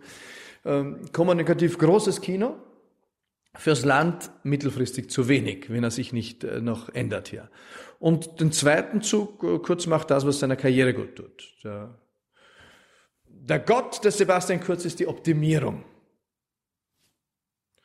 Professionalität. Äh, auch Optimierung seiner eigenen Berufsbiografie. Das ist legitim, aber nicht ausreichend. Also das ist schon, äh, schon zulässig, aber äh, für eine mittellangfristig gute Kanzlerschaft zu wenig, weil natürlich optimiert haben die Menschen auf diesem Planeten schon die abstrusesten und abscheulichsten Dinge. Das ist zu wenig. Ich habe mich, hab mich gerade gefragt, was will man dann als Kanzler noch mit seiner Karriere, also wo will man dann optimieren, wenn man sich zum Kaiser ernennen will? Das habt ihr abgeschafft. Naja, da gibt es ja schon irgendwie ähm, Inspiration äh, von jenseits der Grenze. Ne? Wenn ich auf den Orban schaue, äh, der hat sich jetzt gerade in die Zweidrittelmehrheit optimiert. Ne? Jetzt kann er alleine schalten und walten. Äh, wird äh, weiter den Druck erhöhen auf Zeitungen, wird, äh, wird äh, sich weiter die Freiheit herausnehmen, Universitäten zu kritisieren, äh, versuchsweise zu schließen, wenn sie zu kritisch sind. Äh, wird, befürchte ich, auch die Unabhängigkeit der Justiz jetzt angehen, kämpft jetzt offensiv gegen alle Nichtregierungsorganisationen, also NGOs. Also da gibt's schon noch Luft nach oben. Ne? Und man muss schon sagen, dass Kurz und Strache, also die beiden Chefs von FPÖ, ÖVP, sich im Wahlkampf ein Match geliefert haben im ORF damals, wer ist Best Buddy von Viktor Orban. Also sie haben da zwei, drei Minuten diskutiert. Der eine hat gesagt, ich kenne ihn aber persönlich und ich habe schon oft mit ihm gesprochen. Und der andere gesagt, ich kenne ihn auch. Und, und, und der Kurz hat dann zum Streiche gesagt, aber du, sie bekommen ja nicht einmal einen Termin bei ihm. Es war peinlich. Also sie, sie haben hier mit Viktor Orban ein, ein großes Vorbild offensichtlich. Und das macht mir große Sorge. Weil ich glaube, dass es eben nicht gesichert ist, dass wenn äh, meine Kinder oder unsere Kinder meiner Generation mein Alter erreicht haben werden, würde ich sagen, nur noch zu 60, 40 glaube ich, dass sie in einer Demokratie leben. Mhm. Zu 40 Prozent Wahrscheinlichkeit glaube ich mittlerweile, dass sie in einer Mischform leben werden. Irgendwo zwischen Orban und Putin, so in einer gelenkten Demokratie. Und jetzt kann man sagen, okay, man kann ja auch in, in Russland heute gut leben, also bis auf die äh, paar hundert, die halt äh, eingesackt wurden und im Knast sitzen, weil sie zu kritisch waren. Wenn man sich mit dem System arrangiert, kann man auch in Russland gut leben. Stimmt. Auch in Ungarn. Aber ich finde, Ungarn wird auch schon ungemütlicher. Also es werden Unternehmen, österreichische Unternehmen müssen Schutzgeld zahlen mittlerweile in, in, in Ungarn. Das wird erpresst von der Regierung. Wird natürlich alles ein bisschen eleganter verkleidet, aber de facto ist es Schutzgeld politisches die EU ist nicht fähig, das äh, zu korrigieren. Die Unternehmen sind natürlich mitunter bereit, Schutzgeld zu zahlen, weil dann können sie im Markt bleiben. Das ist äh, nicht das Europa, das ich meine. Das ist nicht Freiheit, das ist nicht äh, Verantwortung, das ist nicht Nachhaltigkeit. Das ist plumpe Machtanhäufung in der Hand eines Mannes, der jetzt auch äh, schamlos äh, sein Umfeld bedient. Ähm, und hier das Volk wird abgezockt und man muss ihm halt Sand in die Augen streuen, damit es nicht klar sieht. Das passiert dort. Österreich ist ein bisschen auf dem Weg dorthin. Ob wir dort ankommen werden, I don't know. Ich hoffe es nicht. Zum Schluss wollte ich nochmal zur EU kommen, aber vorher nochmal, ähm, ihr, werdet, ihr wurdet auch irgendwie finanziert von einem Milliardär. Ich weiß nicht, ob er Milliardär ist, aber jedenfalls hat er viel Geld. Äh, das ist der Haselsteiner, Hans-Peter Haselsteiner, äh, Chef der Strabag. Ein ist, das großer, nicht, ist das nicht problematisch? Naja, problematisch. Äh, wir haben als wir begonnen haben, haben wir nur mit eigenen Spenden. Also den ersten Angestellten zum Beispiel haben wir aus dem Kreis der 40 Anfänger äh, finanziert. Die Leute kamen dann haben gesagt, ihr habt keine Chance. Ihr braucht mindestens 5 Millionen Euro. Sonst habt ihr so eine Markteintrittsbarriere in die Politik. Man muss wissen, die Parteienförderung in Österreich ist die höchste in Europa, mit Abstand. Die höchste. Ist also ganz viel Geld im Spiel. Dazu kommen auch circa 200 Millionen Euro die über Inserate ausgeschüttet wird an Medien und Öffentlichkeitsarbeit. Das ist strukturelle Korruption, vor allem auch von Landeshauptleuten. Also Parteien betreiben hier strukturelle Korruption. Ich sage es immer wieder laut, lade auch immer wieder äh, ein, sie mögen mich klagen. Ich möchte das vor Gericht äh, gerne ausfechten. Das, ich bin noch nie geklagt worden. Ähm, man kann sich vorstellen, dass in einem Land wie Österreich mit 200 Millionen kannst du viel kaufen. Das wäre Faktor 10 in Deutschland 2 Milliarden Euro. Also wenn ich mit 2 Milliarden Euro äh, in Richtung Medien unterwegs bin in Deutschland, weiß ich, ich kann mir viel herrichten. Und dann noch die höchste Parteienfinanzierung Europas. Da bist du völlig, wenn du jetzt glaubst, so wie die Piraten, die sind gleich mit uns gestartet. Die haben gesagt, wir sind unprofessionell und stolz drauf. Weil das ist erfrischend. Die haben gesagt, das ist nur dumm. Erfrischend ist es, aber ist dumm. Ähm, wir kämpfen hier gegen ein alteingefahrenes System, das mit aller Macht äh, verhindern will, dass wir hier ins Parlament kommen. Also unser Spitzenkamerad in Salzburg jetzt, der hat äh, später ins Parlament gekommen, hat in den ersten drei Jahren 23 Sonderprüfungen bekommen. Von, äh, ja, also das nicht nur ich, sondern unglaublich.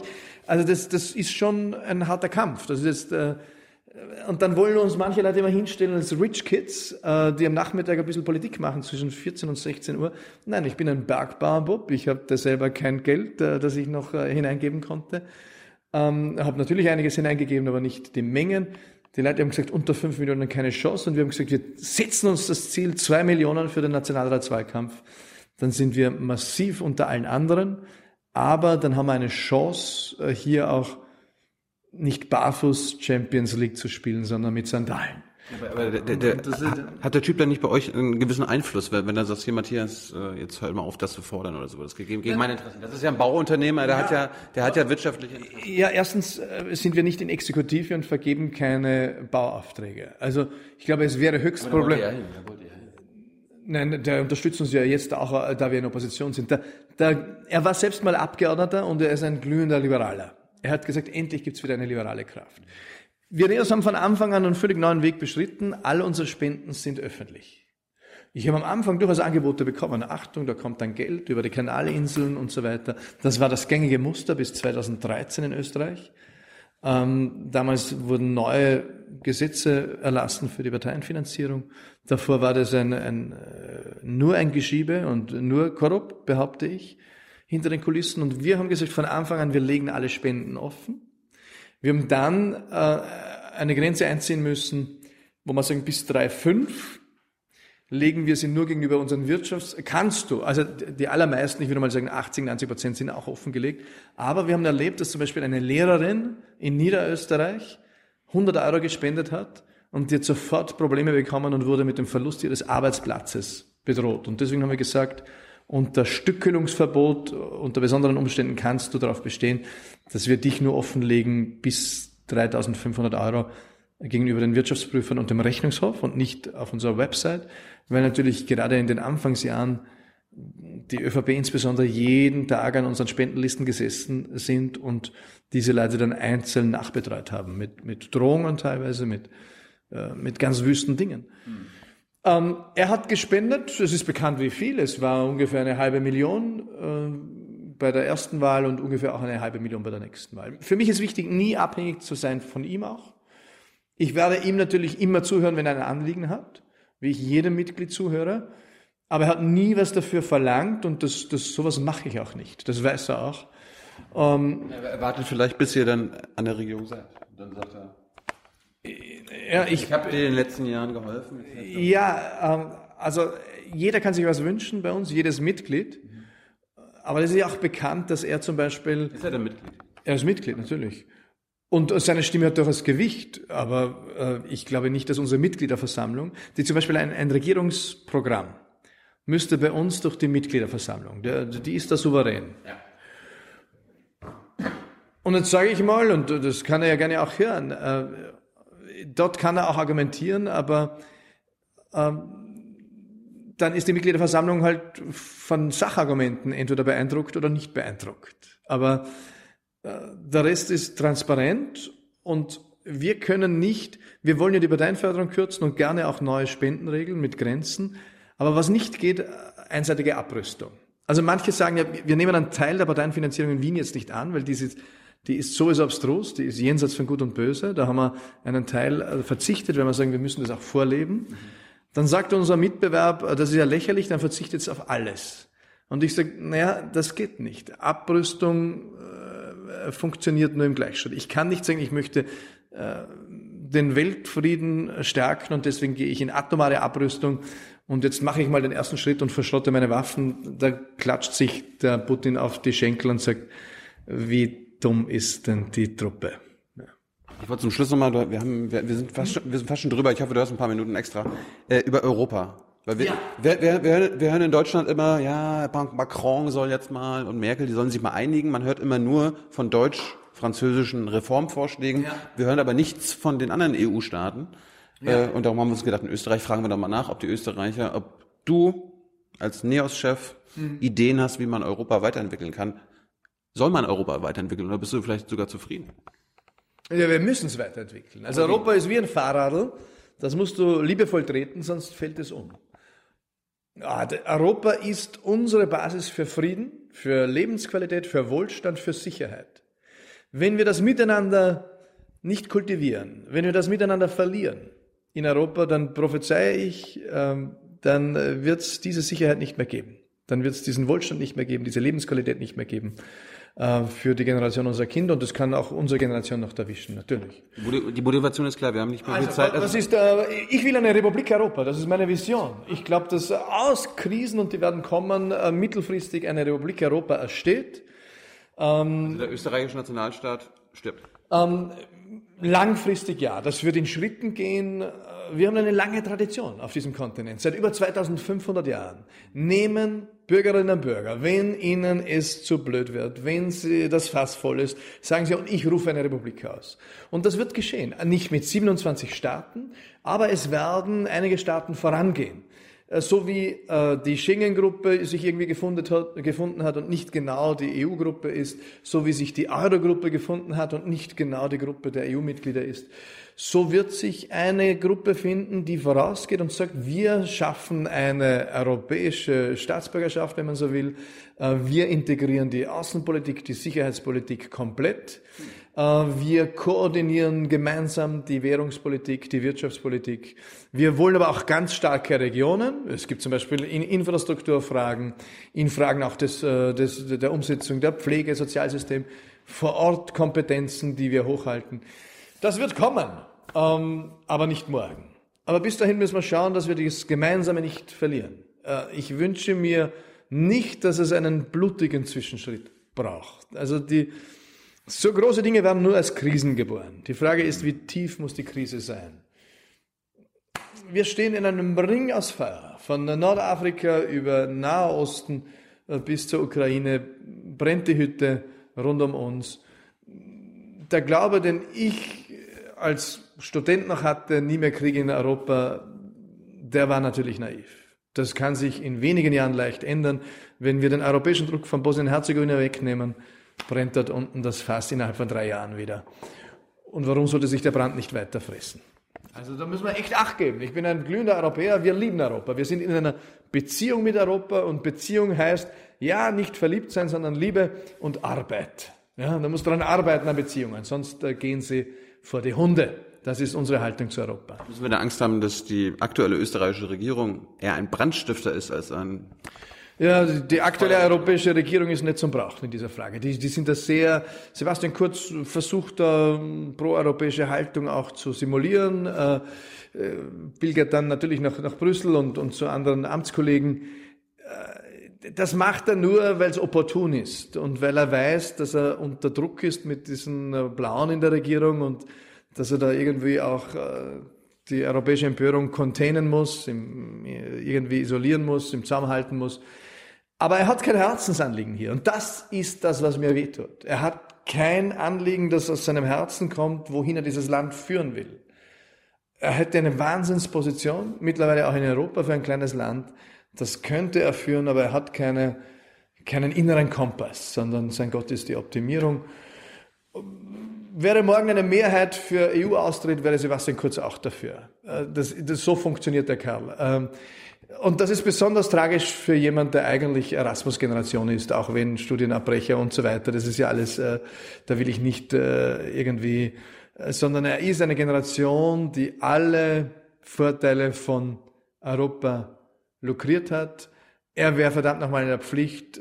Ich kann nicht erkennen, dass er die Pflicht erfüllt, aber er wird sicherlich mit großem Marketing-Brimborium ab Juli den Europäischen Ratsvorsitz abwehren. Aber geht irgendeine Gefahr aktuell von dieser Rechtsaußenregierung aus, also für Europa? Also können die, können die irgendwas beschließen, was... Äh also keine, die, die Gefahr ist eine schleichende. Äh, das ist nicht so, dass die mit einem Federstrich sagen können, äh, und jetzt ist das abgeschafft oder jenes. Da ist Europa schon ein Stück weit gut gebettet in Checks and Balances. Aber das Problem ist, dass Europa und die Europäische Union in einer Krise sind, ähm, dass wir nicht wissen, wie tun wir miteinander weiter und dass hier die Gemeinsamkeiten fehlen. Ähm, und dass Österreich halt ein bisschen tendiert zu jenen, die sagen, ich will eigentlich weniger europäische Gemeinsamkeit. Das sagen sie nicht mit diesen Worten, aber das meinen sie, weil sie halt irgendwo diesen, äh, diesen nationalen Populismus befeuern. Wir leben in bewegten Zeiten. Äh, da sind ganz viele mit Angst erfüllt, Verlust der Heimat, Verlust der Identität und da sucht man nach Wurzeln. Und deswegen kommen dann so Geschichten wie halt äh, das Abendland und ähm, da müssen wir äh, Sündenböcke finden, deswegen ratzfatz her mit einem Kopftuchverbot. Ja, wir haben Themen mit Islam und Kopftuch, ernsthafte Themen, aber die, die Lösungen, die sind nicht auf der, äh, aus der Hüfte geschossen populistische Schlager, sondern das ist harte Arbeit auch und, und die wird unterlassen. Und das ist eine Gefahr mittelfristig. Das schleicht sich halt hinein und Polen hat schon Schaden genommen, Ungarn auch und natürlich können die auch äh, andere Teile Europas infizieren und Österreich hat diesen Infekt leider schon. Sitzt in der Regierung. Und zwei ganz kurze Themen noch. Du bist für eine EU-Freiwilligenarmee, mhm. die eine Nicht-Angriffsarmee sein soll unter EU-Parlamentsvorbehalt. Wie bist du darauf gekommen? Ja, natürlich, weil, ja, weil Europa sich äh, um seine Freiheit und Sicherheit kümmern muss. Als am Balkan die Häuser gebrannt haben, haben wir erkannt, Europa ist so dicht besiedelt, dass wenn eine Hütte brennt, fackelt die Nachbarhütte mit großem Verlass auch mit ab. So, damals sind wir da gestanden und haben gesagt, ui, es brennt. Viele Tote, tausende Tote. Die Hütte dafür brennt. Gab's ja, die NATO. ja, und ne, dafür gab es die Amerikaner mal grundsätzlich. Wir haben dann angerufen in Washington, haben gesagt, Achtung, es brennt, bitte schickt uns den Feuerwehrmann. Und schlussendlich haben erst die Amerikaner diese Kriege beendet, wenn man das äh, genau betrachtet. Europa hat eine Rolle gespielt, aber wesentlich waren die Amerikaner. So, ich wünsche uns alles Gute beim nächsten Brand. Äh, wir können anrufen, äh, die Antwort kommt wahrscheinlich via Twitter, bin gerade wheresoever, Golfplatz oder bei wie heißt sie? Die Lucky Bunny? I don't know. Also auf jeden Fall der, der, der Feuerwehrmann in Washington ist nicht auf dem Posten und wenn er am Posten ist, ähm, wird er nicht verlässlich eindrücken. Will es nicht mehr sein. Europa muss erwachsen werden. Wir müssen Verantwortung für uns selbst übernehmen. China entwickelt sich immer mehr auch zu äh, einer sehr entschlossenen Kraft, die früher eigentlich auf die Einheit des Landes gesetzt hat, 1,4 Milliarden Menschen. Zuletzt haben wir auch, äh, was Sie, einen Regierungschef auf Lebenszeit äh, und äh, auch nationalistische Töne erstmals aus, aus China. Das muss uns schon eine Warnung sein. Wenn wir das vergeigen, und ich glaube nicht, dass wir es vergeigen. Ich glaube, dass wir Schmerzen haben, bis wir es äh, hinbekommen haben. Aber wenn wir dieses europäische Miteinander vergeigen, dann werden oh, deine Kinder oder Enkel in äh, Peking Au pair machen. Und nicht, weil es cool ist für den Lebenslauf, sondern weil sie keine andere Option haben. Die werden dort 24 Stunden Billigpflegekräfte sein. Äh, so plastisch in ein Bild gefasst. Du willst, du willst nicht Angriffsarmee, das, das finde ich lustig, weil das, das hört man ja sonst nicht, ja, also in Deutschland. Ja, aber ich glaube, Europa hat genügend äh, verschissen über all die äh, Jahrhunderte und vor allem im 20. Jahrhundert, dass diese Erfahrung fehlt ja den Amerikanern. Äh, Amerika ist eine moderne Kriegsnation. Ja. Das spürt man auch, wenn man in Washington äh, durch äh, die Parks geht und die, äh, die, äh, die ganzen Mahnmale sieht. Die europäischen Demokratien sind keine Kriegsnationen mehr weil wir mit Kriegen genügend Leid auf eigenem Boden hatten. Äh, zig Millionen Tote. Ähm, ich glaube, wir brauchen militärische Kapazität, um hier auch die Stirn bieten zu können in einer Welt der Fleischfresser. Ich war auch in Costa Rica, haben wir das angeschaut, ein Land ohne Militär. Wie toll ist das denn? Das war aber eine naive Jugendphase. Ja, wir sind in einer in einer Welt von Fleischfressern, ein deutscher Politiker, der das gesagt hat.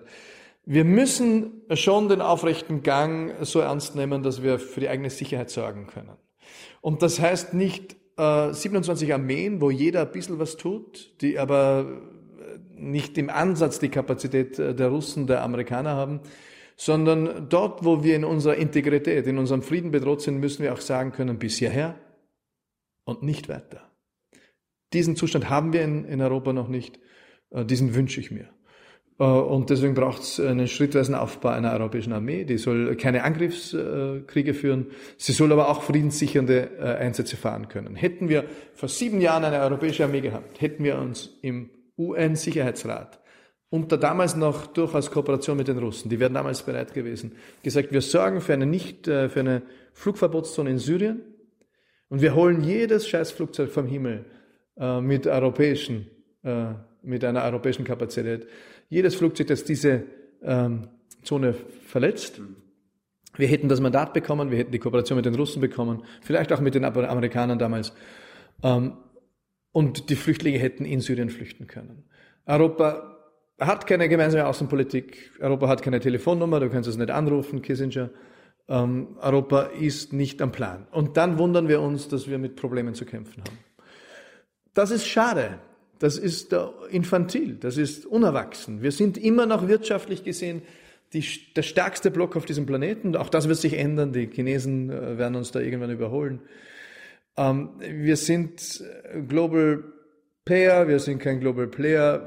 Wir brauchen dafür in dieser Welt eine militärische Kapazität.